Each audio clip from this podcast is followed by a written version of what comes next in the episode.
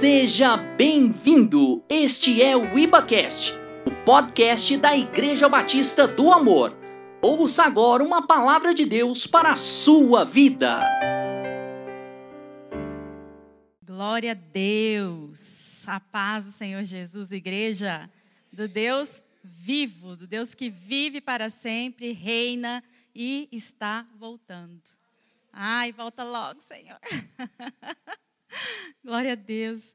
Então, assim, é né, uma honra, mais uma vez eu sempre falo, é uma honra estar compartilhando com os irmãos aqui um pouquinho daquilo que a gente tem aprendido, que o Senhor tem ministrado aos nossos corações. É um pouquinho, é um pouquinho mesmo, porque o Senhor fala muito mais né, conosco, né, quando nós estamos é, estudando. Então, essa primeira parte eu vou eh, trazer para vocês alguma contexto histórico, filosófico, artístico, um pouco político, é bem teórico mesmo para nós entendermos um pouquinho a Atenas, né, Grécia, e depois, com certeza, o pastor vai continuar e vai ser bênção. Mas antes de nós começarmos, então vamos abrir a palavra. É, eu vou trazer um contexto dentro da palavra também. Então, nós vamos lá em Atos 17, versos, nós vamos ler do 16 ao 23. Amém? Glória a Deus. Enquanto Paulo os esperava em Atenas, o seu espírito se revoltava em face de, da idolatria dominante na cidade. Por isso, dissertava na sinagoga entre os judeus e os gentios piedosos, também na praça, todos os dias, entre os que se encontravam ali. E alguns dos filósofos epicureus e estoicos contendiam com ele, havendo quem perguntasse: que quer dizer esse tagarela? E outros: parece pregador de estranhos deuses, pois pregava Jesus e a ressurreição. Então, tomando-o consigo, levaram ao aerópago, a, areópago, dizendo: Poderemos saber que doutrina é essa que ensinas? Posto que nos traz aos ouvidos coisas estranhas, queremos saber o que vem a ser isso. Pois todos os de Atenas e os estrangeiros residentes de, de outra coisa não cuidavam, senão dizer ou ouvir as últimas novidades. Então Paulo, levantando-se no meio do Areópago, disse: Senhores atenienses, em tudo vos vejo acentuadamente religiosos, porque Passando e observando os objetos do vosso culto, encontrei também um altar no qual está escrito ao Deus desconhecido. Pois esse que adorais sem conhecer é precisamente aquele que vos anuncio. Aleluia. Senhor, nós estamos na tua presença mais uma vez. Eu quero te glorificar, Senhor. Oh, tua presença é tão doce, tão suave neste lugar. Pai, em nome de Jesus, Ó oh, Pai, que o Senhor possa nos usar, Senhor. Que eu possa diminuir para que o Senhor cresça, que o Senhor fale, Senhor, através da minha boca, que eu seja instrumento, Senhor, que o Senhor acerte os, os corações aqui, Senhor, que essa mensagem seja assertiva e, ao mesmo tempo, Senhor, que cada um possa ser impactado por aquilo que o Senhor tem nessa noite, nessa manhã. Espírito Santo de Deus, continue, ó Pai, agindo com poder e graça nesse lugar. Oh, Espírito Santo, continue agindo. Em nome de Jesus. Em nome de Jesus. Porque é pela tua graça. Porque é, é pela tua graça, é pelo teu amor que nós estamos aqui reunidos neste lugar. Aleluia, e nós te louvamos. Amém. Amém. Glória a Deus. Ah, trouxe água. Queridos, e agora eu vou contar um pouquinho da história, porque aqui vocês estão vendo que Paulo está na cidade de Atenas. Então vamos, vamos entender um pouquinho né, dessa construção cultural de Atenas até chegar em Paulo. Então eu vou falar um pouquinho da história. Nós vamos passar um pouquinho para a história e aí eu vou tentar trazer para vocês de uma forma mais resumida, né? Espero que os irmãos entendam. Se não, se tiver alguma dúvida, pode depois me procurar, igual o professor. Se tiver alguma dúvida, me procura ali.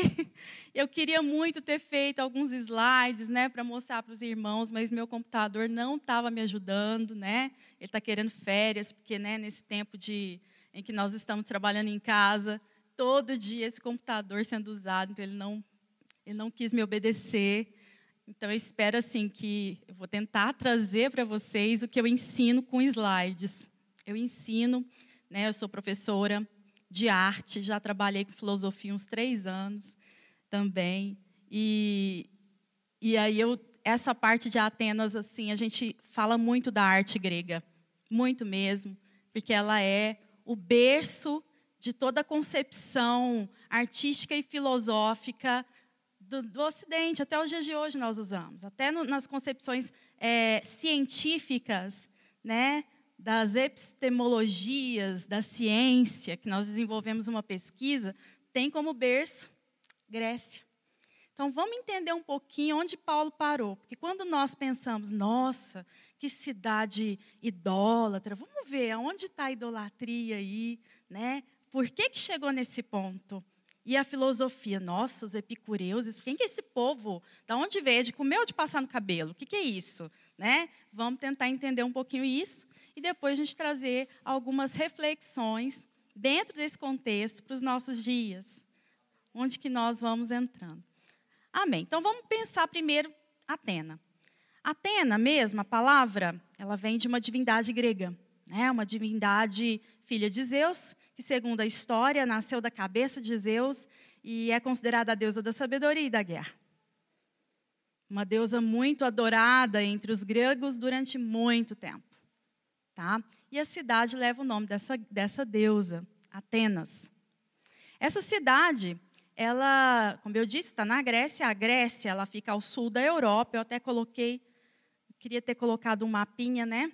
Eu vou, vou até ler aqui para eu não perder. Ó. Situada ao sul da Europa, pertencente à região denominada Ática, está estrategicamente localizada no cruzamento entre a Europa, Ásia, Oriente Médio e África.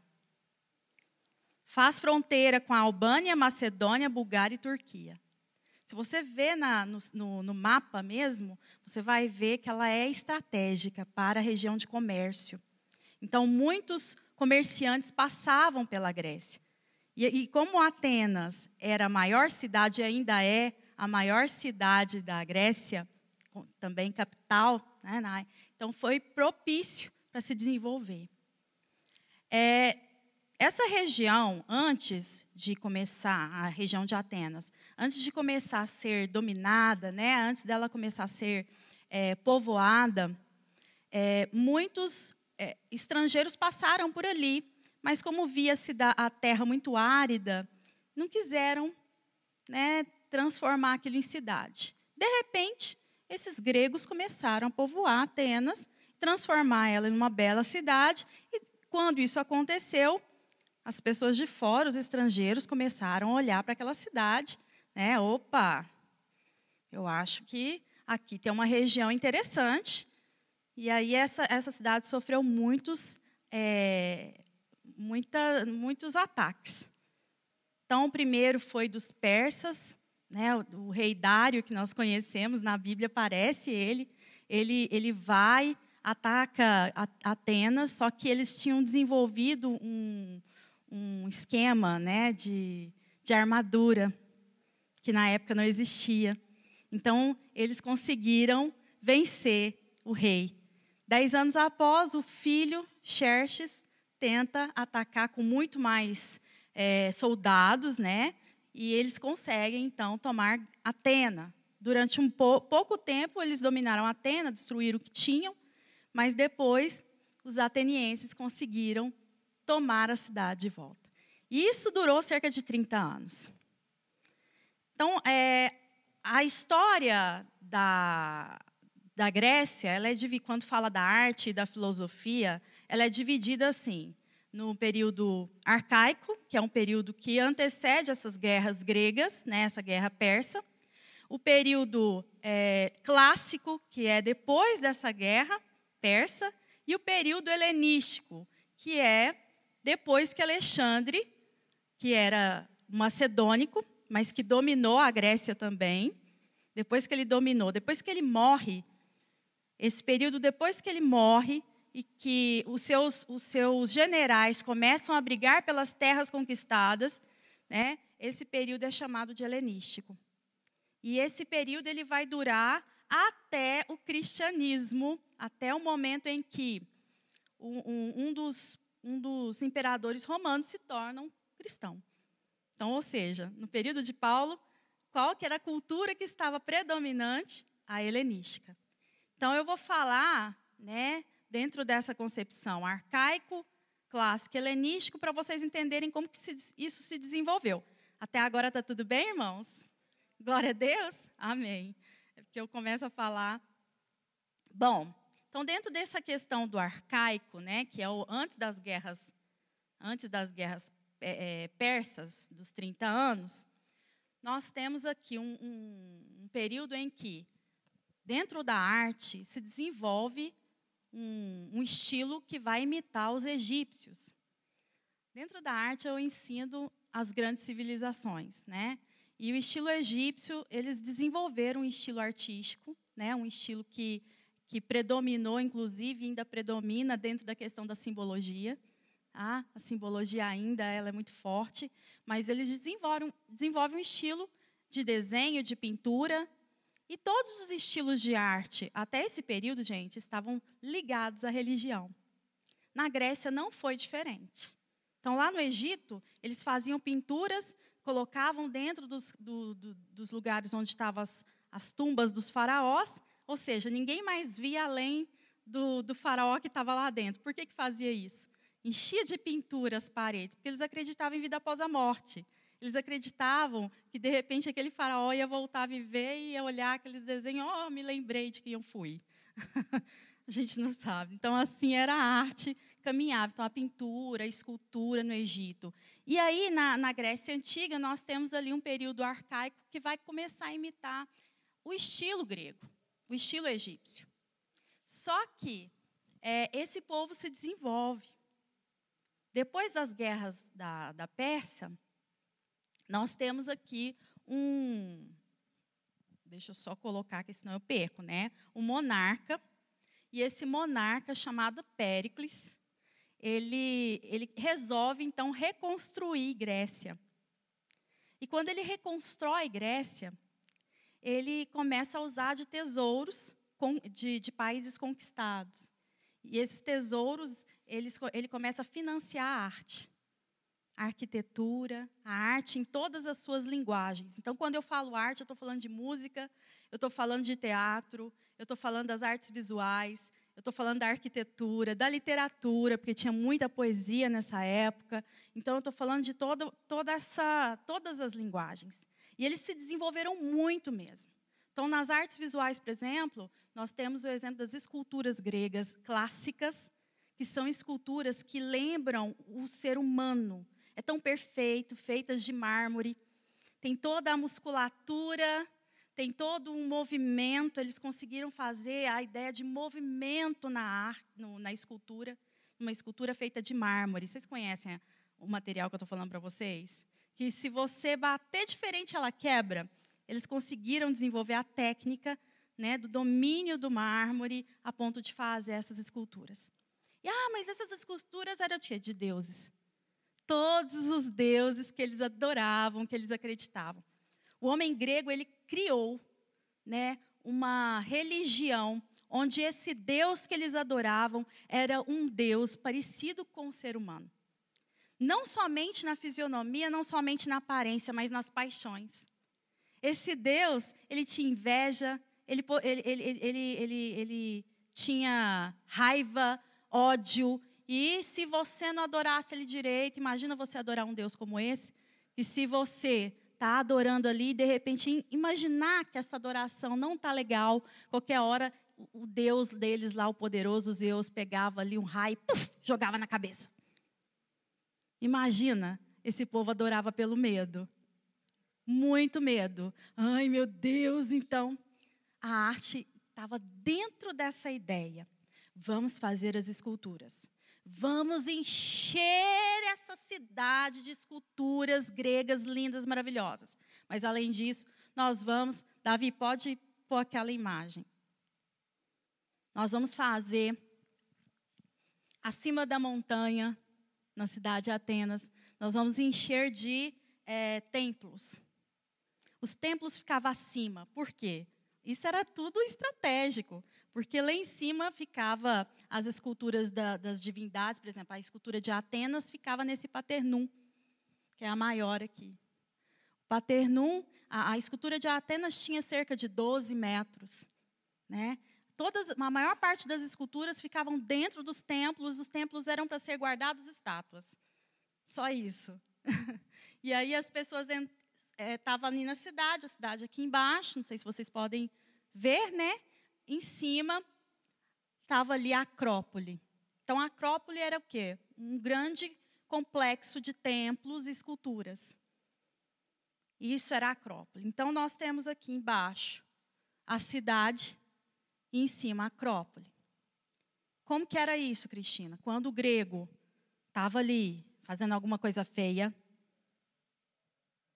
de repente alguém falava assim: ó, oh, ó, oh, ele olhava para cima, ele, ah, que medo. Gente, esses gregos antigos, os antigos, eu estou falando antigo porque daqui a pouco eu falo da filosofia. Eles acreditavam tanto nessas divindades, que essas divindades poderiam matá-los, que eles tinham capacidade de, no, no, no momento de adoração a essas divindades, matar pessoas. Eles ofereciam pessoas para poder adorar certas divindades. Tem gente que acha que aquele filme Jogos Vorazes é muito atual. Eu convido você a ler Bacantes. Você vai entender o que é adoração a Dionísio, como é que era o negócio. É igualzinho Jogos Vorazes. Eu até acho que eles, se, eles leram Bacantes para poder se né, ter essa ideia. Muito parecido. Ou seja, é, se matavam para adoração. E não era só isso, não. Eu não vou falar muitas coisas que eu estou vendo criança aqui no recinto. Carnaval, você acha que é uma coisa brasileira? Os gregos faziam as festas da carne. Tá?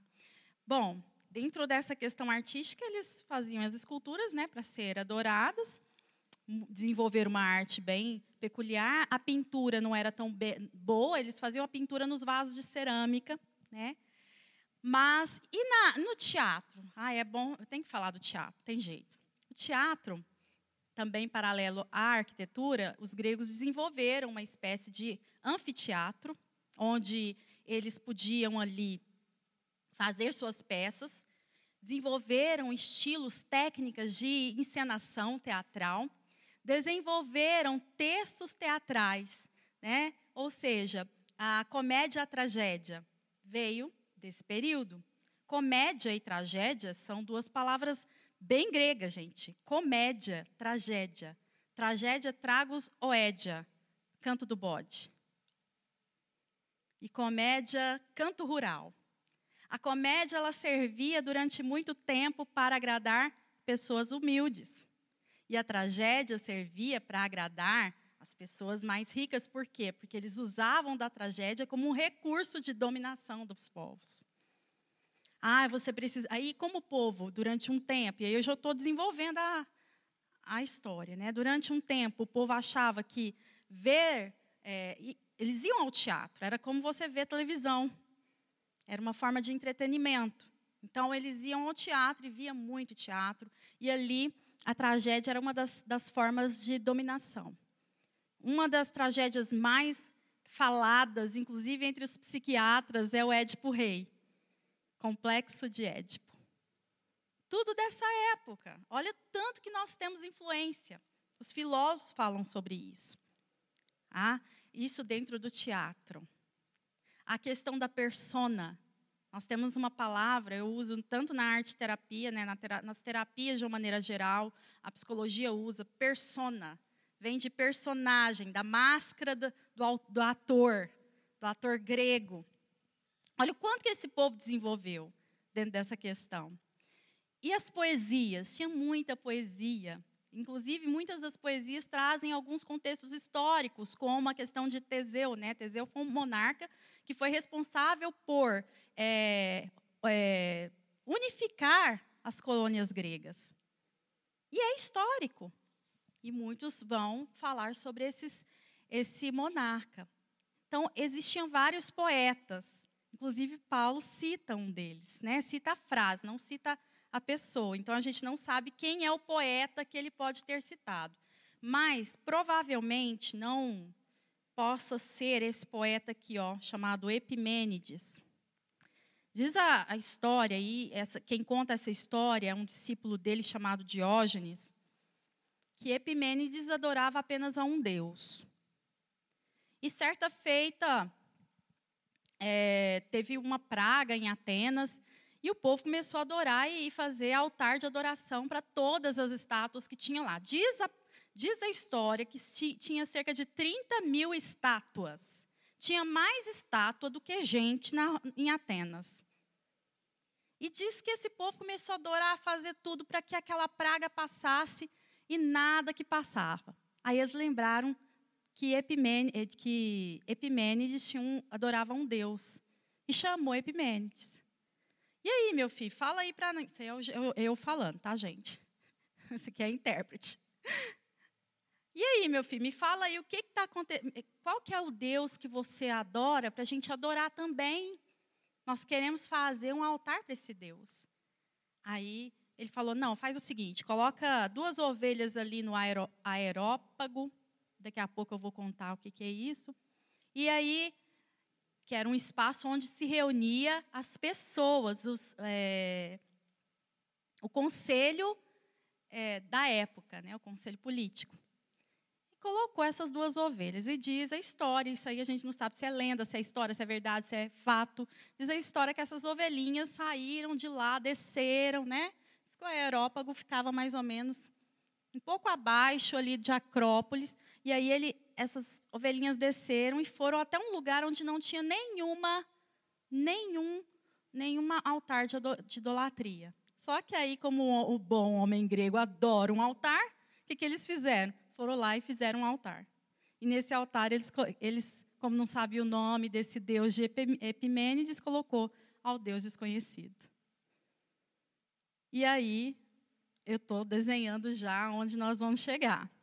Ok, isso e esse Epimênides foi um filósofo, né? Um filósofo e um poeta. Bom, na filosofia, eu falei que tinha o período arcaico, período clássico e o período helenístico, né? Então, na filosofia, ou no período arcaico, nós vamos colocar, existiram filósofos que começaram a questionar a existência das divindades. E vão falar assim: opa, Vamos pensar um pouquinho. Esses deuses que vocês adoram, vamos tentar explicar o mundo de outro modo? Então eles vão para a razão. E eles começam a explicar o mundo usando elementos da natureza, né? Começam a observar, é claro, eles são cientistas. Vão começar a pesquisar formas de trazer uma explicação razoável para os acontecimentos sem colocar um Deus naquele lugar. Ah, se a vegetação, se não tinha colheita, ah, Deus Artemis está tá com raiva da gente. Se o, o mar está agitado, ah, Poseidon vai nos matar. Ah, se. Então tudo era assim, tudo era assim. Ah, o mar está agitado, Poseidon está bravo, vamos jogar uma virgem lá para ver se ele melhora. Era desse jeito, o negócio era feio. Depois, o que, que acontece? Eles, não, vamos tentar explicar. Então a filosofia ela surge para explicar o mito. É assim que a filosofia surge. Então vem os primeiros filósofos, também chamados naturalistas, né? Tales, sabe o teorema de Tales, queridos, que vocês estudam lá na matemática? É de, Tales é esse um dos primeiros filósofos, né? Sabe o, o tem um outro também que vocês estudam e é um dos primeiros filósofos. Vocês não, eu também, né? Todo mundo estudou. Quem não estudou? É, Demócrito, que fala sobre o, atomismo, né, a teoria atômica. Opa, a gente fala de, de átomo hoje em dia? Fala, né? Ah, tá. Então vem dos gregos. É, Pitágoras, aquele que a gente quer bater, né? Matemática. Meu Deus do céu, como assim? Foi. Foi um dos primeiros aqui, lá na Grécia Antiga. Período arcaico. Até hoje, esse povo está rodeando as nossas mentes. Continuando. Depois desse período, depois das guerras da Guerra Persa, né, 30 anos, aquele período, vem um outro grupo de filósofos. Já esses não vão se preocupar em explicar a origem do universo.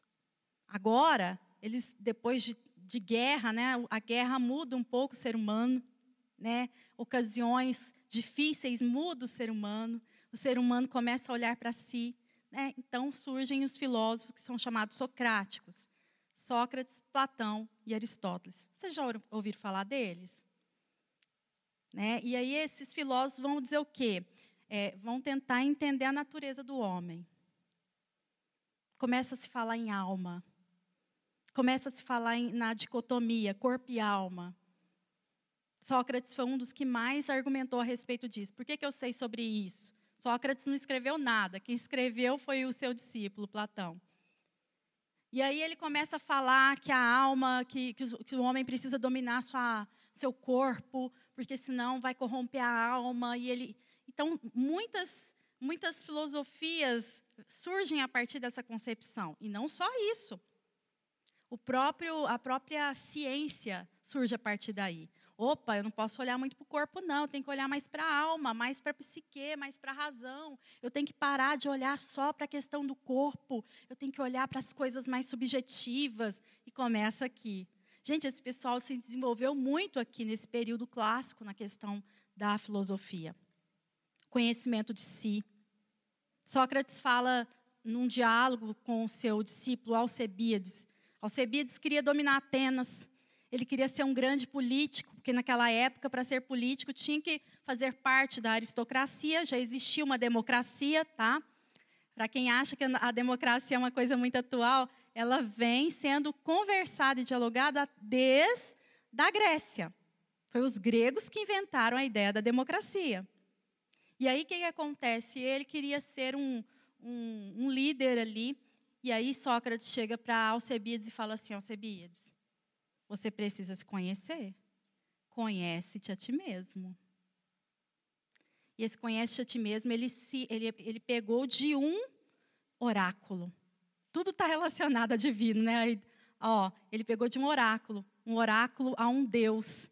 Porque para chegar diante das, das, divindades na Grécia, eles tinham que chegar com três ideias. Primeiro, eles não podiam chegar diante do oráculo de qualquer jeito, eles tinham que se conhecer. Conhece-te a ti mesmo. E depois, eles não podiam pedir coisa em demasia. Eram três situações. A última eu estou tentando lembrar e não, não lembro. Mas a Paulo, estou em Paulo. Sócrates se apropria desse discurso e fala com seu discípulo: Ó, oh, você tem certeza que é isso? Porque os espartanos estão tá de olho em Atenas. Eles vão chegar aqui e vai dominar tudo. E os espartanos têm uma boa educação. Você se conheceu? Conhece a ti mesmo. Então, daí vem essa expressão. Todo mundo usa muito, né? Do, dos conhecer. Bom, a, é, é, Sócrates, Platão, Aristóteles. Aristóteles, inclusive, foi é, tutor de Alexandre o Grande. O que fez com que Alexandre também dominasse toda a região da Grécia. Nesse período em que Alexandre domina, e ele não domina só Grécia, ele domina muitas regiões ali próximas, há uma miscigenação cultural. Não somente a cultura dos gregos, mas a cultura dos povos da Ásia, uma cultura oriental começa a adentrar nas regiões é, gregas. Alexandre morre. Quando Alexandre morre, que eu falei para vocês, seus generais começam a uma disputa foi cerca de 50 anos essa, essa noção. Eles começam a disputar as regiões. E acaba que cada um pega uma região. E um desses, desses é, generais que se tornam monarcas começam nesse momento, aí nós temos um período intertestamentário, começam nesse momento querer helenizar os judeus. Olha, começa a falar para os judeus, ó, porque os judeus estavam em domínio, né, é, de um povo antes. Esse, os judeus estavam entre esses povos. E aí, o que, que acontece? Os judeus deveriam adorar a Zeus. Os judeus deveriam adorar as divindades que eles estavam impondo. Ah, mas o que, que vocês acham que aconteceu? Os judeus adoraram ou os judeus brigaram? Foram para briga. Aí começou a guerra dos Macabeus, que durou cerca de 100 anos. Nossa, Cristina, isso tudo? Sim. Aí nós chegamos nos tempos de Paulo. Aí nós chegamos no tempo de Paulo. Nós temos aqui a, a cultura helenística, ela é uma cultura misturada. Não só grego, mas ela tem toda ela vem trazendo muito da cultura da Ásia. Olha só, eu coloquei aqui. Aqui, ó, no período helenístico, a civilização greco-macedônica dominava a cena política, mas as formas religiosas da Ásia e do Egito é que predominavam na cena religiosa. Havia um secretismo religioso. Era isso que Paulo estava enfrentando. Imagina os 30 mil deuses, mais um pouco. Dobra isso agora. Era muita divindade num lugar só, gente. Certo? E a questão política, né? Ele, ele, ele vai para um, um, lugar chamado Areó. Opa. Deixa eu colocar aqui. Areópago. O que, que é isso? Primeiro, eram pessoas. Eram é, um grupo político formado por pessoas sábias, formado por anciões, anciãos da cidade de Atenas. E quem que podia ser participar desse grupo? Apenas esse, esse seleto grupo de aristocratas, mais o monarca. Com a reforma de Solon, que é uma reforma que, que ocorreu bem antes, né? houve, adentrou nesse meio político pessoas livres, qualquer ateniense que fosse livre maior de 30 anos podia participar também. Então não precisava ser apenas os aristocratas. Olha, olha o modelo da democracia, tá vendo que interessante? Não era só os aristocratas, mas também a, o monarca, o aristocrata e, e as pessoas da classe popular que quisessem participar e que fosse livre, porque era comum a escravidão naquela época, bem diferente da escravidão depois do século XV, por exemplo certo? Bom, aí nós temos montado a cena em que Paulo, eu espero ter explicado, em que Paulo adentra. E as filosofias helenísticas, que eu falei da filosofia socrática. E a filosofia do período de Paulo? Gente, a filosofia do período de Paulo tinham várias. Os epicureus e os estoicos são apenas dois que estavam naquele momento em Atenas, na explicação ali onde Paulo vai. Só que tinha os céticos, tinha os cínicos. Meu Deus! Quando a gente fala cínico, a gente pensa assim: nossa, aquela pessoa é falsa, não é verdade? Cinismo foi uma corrente filosófica surgida também ali, onde eles, é, os, os, filósofos, é, a ideia era não, não se apegar aos bens materiais, não se apegar à política, viver como um cachorro de migalhas. Por isso, cínico vem da palavra quinico, que significa cachorro. Ó, aí tinha, tinha um cara lá chamado Diógenes, que era considerado Sócrates demente. Ele vivia no barril. Lembra do Chaves? ele vivia no barril. Mas, enfim, tinha os céticos. Quem que era o cético? Aqueles que rejeitavam qualquer dogma. Criticava tudo. Será que isso é verdade? Isso, será que isso é verdade? Isso aí? Isso aí? E tinha os estoicos e os epicureus, que são as pessoas que ele vai questionar. Os estoicos, gente, nossa, é, é complexo esses, esses filósofos. Os estoicos, eles rejeitavam a ideia de ficar por conta da divindade, porque eles achavam que. Estoico não, os epicureus. Porque eles achavam que a divindade não estava nem aí para eles. Então eles falavam assim, gente, vamos viver a vida. Chama os bons amigos ali para sua casa, conversa, discute filosofia, vamos discutir sobre os livros, algumas coisas que nós lemos sobre os poetas, vamos viver a vida. Aí o, e o divino, deixa eles para lá. Eles não estão nem aí com a gente. Esses são os epicureus. E os estoicos? Os estoicos acreditavam que existia um logos, e esse Logos dominava tudo. Só que ele era emanação, Logos, emanação da natureza. A gente acredita diferente. O nosso Deus, ele não é emanação da natureza. A natureza é emanação de Deus, veio de Deus.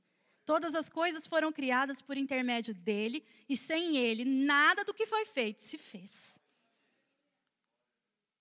Tá vendo? Há uma discrepância aí entre os estoicos. Então, eles não acreditavam também na ressurreição e por aí vai. São essas pessoinhas que Paulo vai conversar. Chegamos agora no episódio de Paulo. O que está acontecendo aqui? Como que Paulo foi parar em Atenas? Vou começar, começar por aí. Ele estava em Tessalônica, na segunda viagem missionária. Lá em Tessalônica, ele fala de Jesus com muita ousadia, cheio do Espírito Santo. Eu queria ver Paulo pregar, gente. eu queria, eu queria aprender um pouquinho, porque eu acho que eu estou precisando de aprender. Aí ele falou, cheio do Espírito Santo, e diz a palavra que muitas pessoas, inclusive pessoas importantes da cidade de Tessalônica, se convertem. E ele, inclusive, vai para a casa de um irmão e chegando nessa casa, alguns judeus ficaram com, com ciúmes, com inveja, assim diz a palavra. E esses judeus foram até lá e começaram a querer pôr Paulo. Ah, pôr ele na rua, escandalizar Paulo e tudo. E aí, o que, que acontece? Silas e Timóteo, que estava com ele, falam assim: Paulo, vamos sair daqui, vamos sair daqui. E eles foram para Bereia. Em Bereia, Paulo não para, né, gente? Está fugindo e está falando. Aí chega em Bereia ele começa. E Deus, e pregando evangelho com ousadia, com cheio do Espírito Santo. Uau! E adivinha só, os bereanos, que é conhecida, aquele, aquela pessoa que tudo que, que a pessoa fala, vai lá na Bíblia e vê se está certo. Né? Vem de Bereia, porque lá na palavra diz que eles foram até a palavra e tudo que Paulo falava, eles olhavam e eles receberam a palavra e muitos converteram. Olha só, gente, Deus usando todas as situações, né, pastor? Usando tudo para engrandecer, né, e para ou seja, para multiplicar as pessoas que criam, né? Depois, lá em Bereia, os tessalonicenses, os judeus, aqueles que estavam correndo atrás de Paulo, fica sabendo que Paulo está em Bereia, vai para Bereia lá incomodar Paulo. E aí Paulo, Silas e, e Timóteo falam assim, Paulo, sai daqui, Paulo. vai para outro lugar, Paulo. E Paulo sai e vai para Atenas. E assim, Paulo estava esperando Silas e Timóteo em Atenas. E aí eu tenho certeza que não foi um dia, porque a Bíblia não fala quanto tempo ele ficou. Mas ele foi. Aí ele andou pela cidade.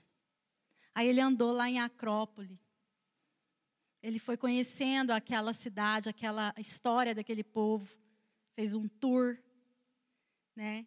E diz a palavra que ele ficou incomodado com a idolatria. Ah, eu acho que também ficava, né, gente? Mais de 30 mil, mais um pouco?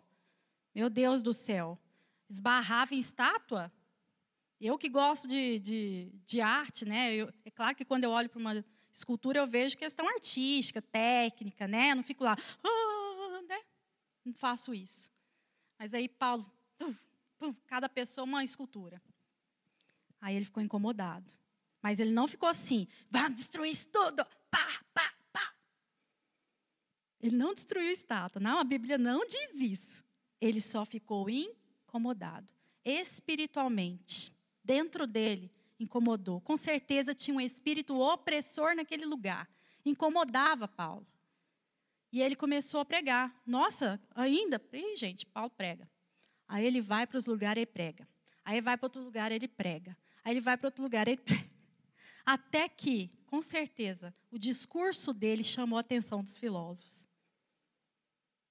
Olha, gente, para chamar a atenção de filósofo, a pessoa tinha que ter uma boa argumentação e, opa, Paulo tinha. Paulo tinha uma boa argumentação. E esses filósofos começaram, mas vocês estão querendo me mostrar outro Deus? Mais um? Tem tanto Deus aqui, vocês querem me mostrar mais um? Aí, eles chamam, falam, não, nós queremos aprender um pouco mais sobre esse Deus seu. Vamos para o aerópago. Gente, quem que podia ir lá? Apenas os aristocratas. Apenas pessoas conhecedores. Pessoas que conseguiam argumentar. E na Grécia Antiga era assim. Não era qualquer um que ia falar lá no, no Areópago. E detalhe, Paulo foi. E chegando lá, ele fala: Senhores atenienses, Só que a primeira coisa que ele fala, gente, não foi assim: vocês estão todos errados. Isso aqui é uma maldição na vida de vocês. Isso aqui... Não.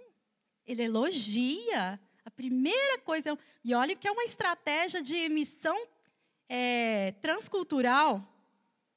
Nossa, estou vendo que vocês adoram vários deuses. Ele, ele elogia a devoção do povo. Sabe, esse Deus que eu estou mostrando para vocês, eu passei por ali e vi aquele altar chamado altar ao Deus desconhecido, que inclusive eu acabei de falar para vocês. Sabe aquele Deus desconhecido? Então, é esse que eu estou falando. É esse que eu estou pregando. É sobre ele que eu falo. Opa, tem uma, um detalhe interessante nesse, nessa mensagem, nesse pedaço. As pessoas estavam adorando a um Deus sem conhecê-lo. É possível? É possível adorar a um Deus e não conhecê-lo?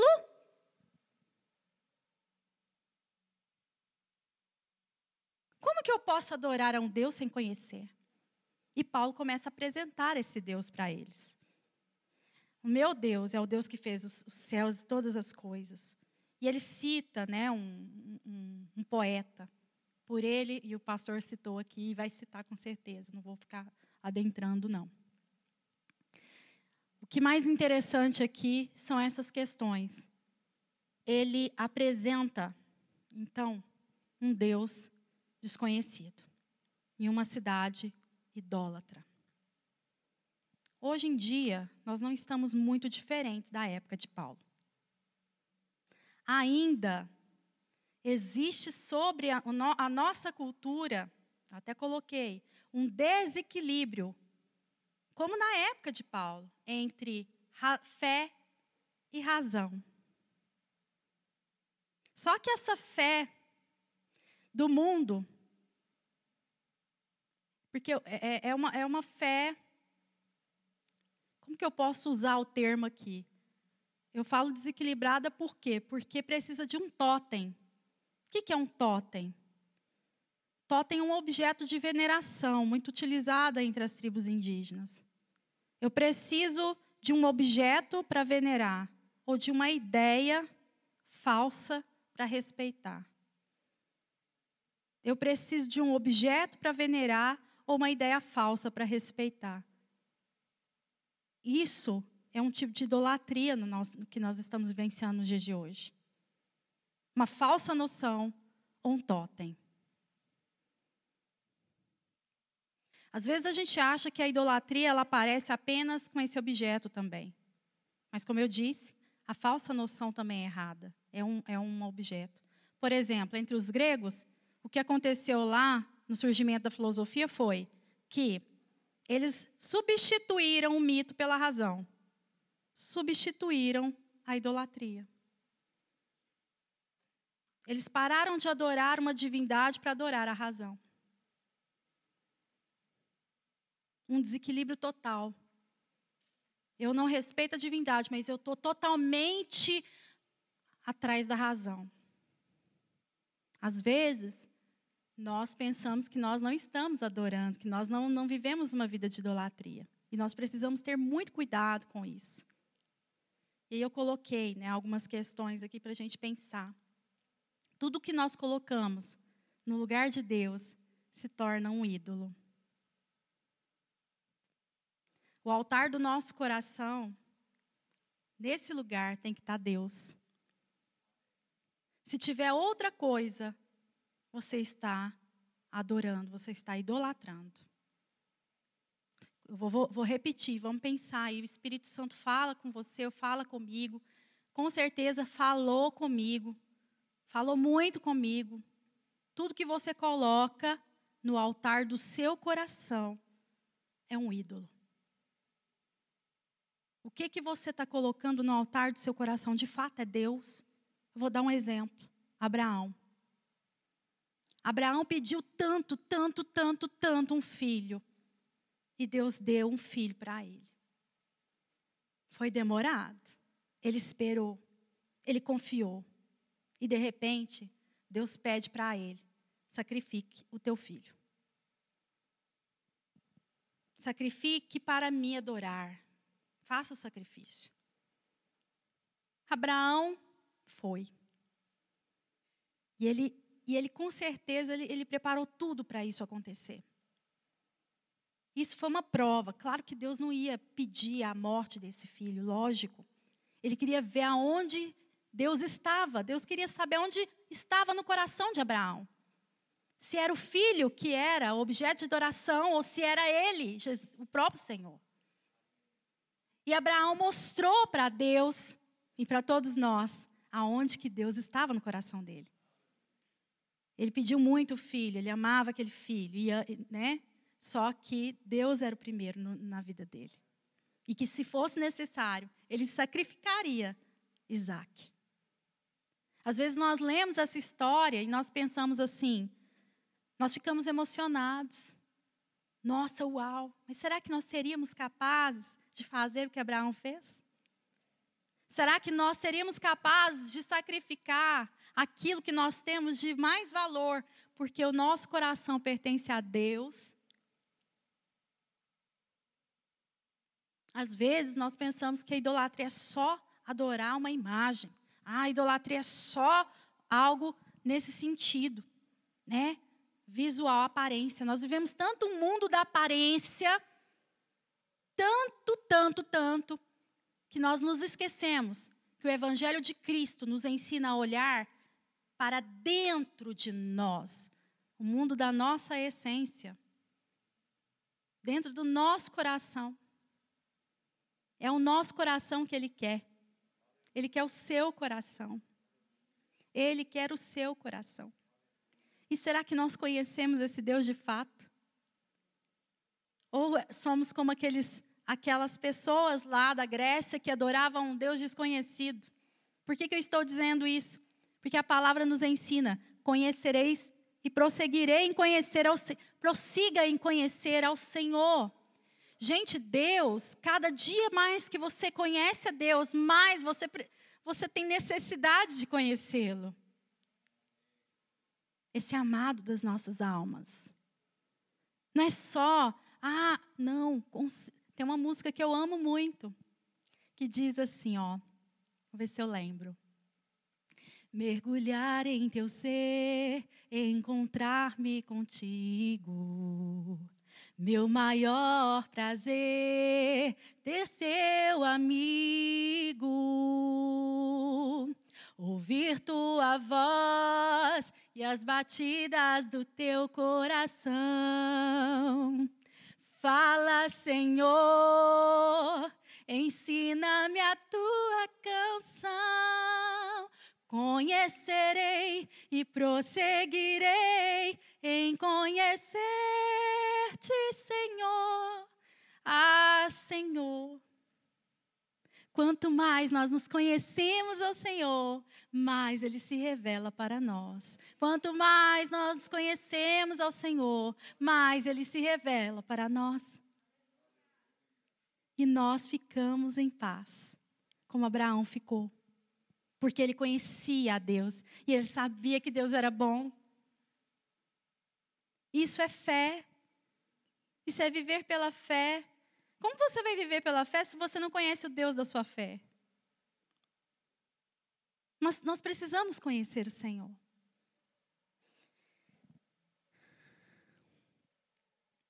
Apenas um conhecimento teórico de Deus não alcança a experiência. Você precisa experimentar a grandeza desse Deus. Era isso que Paulo estava falando ao povo de Atenas. Olha, experimente a grandeza do Senhor na sua vida. Como que você vai ter um testemunho para falar para as pessoas se você não experimentou a graça de Deus, a bondosa, o bondoso amor dele? Como que você vai dizer isso? Experimente. A experiência é muito forte. A teoria você pode conhecer. Mas a experiência, eu costumo dizer para o Ricardo, né? ele até sabe, a potência da experiência, ele fica até rindo de mim. Porque a experiência ela é muito importante para nós.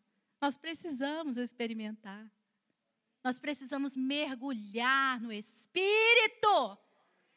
Glória a Deus! O culto de hoje já foi aberto aí com, a, com você mergulhando no Espírito. Mergulhe na presença do Senhor. Mergulhe.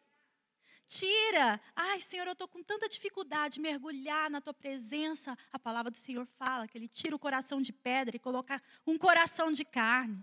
Ele aviva o teu coração pelo Espírito. Renova as nossas esperanças. Mesmo em tempos difíceis. Ele renova o nosso ser. E nós caminhamos. Ah, as coisas estão acontecendo aqui, só que aí tem outra música para isso.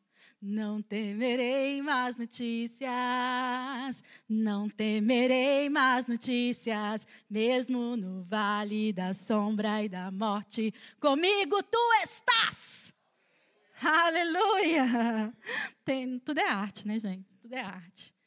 E Romanos diz assim, Romanos 1, 21 diz assim: Porquanto, tendo conhecimento de Deus, não glorificaram como Deus, nem lhe deram graças, antes se tornaram nulos em seus próprios raciocínios, obscurecendo-se-lhes o coração insensato.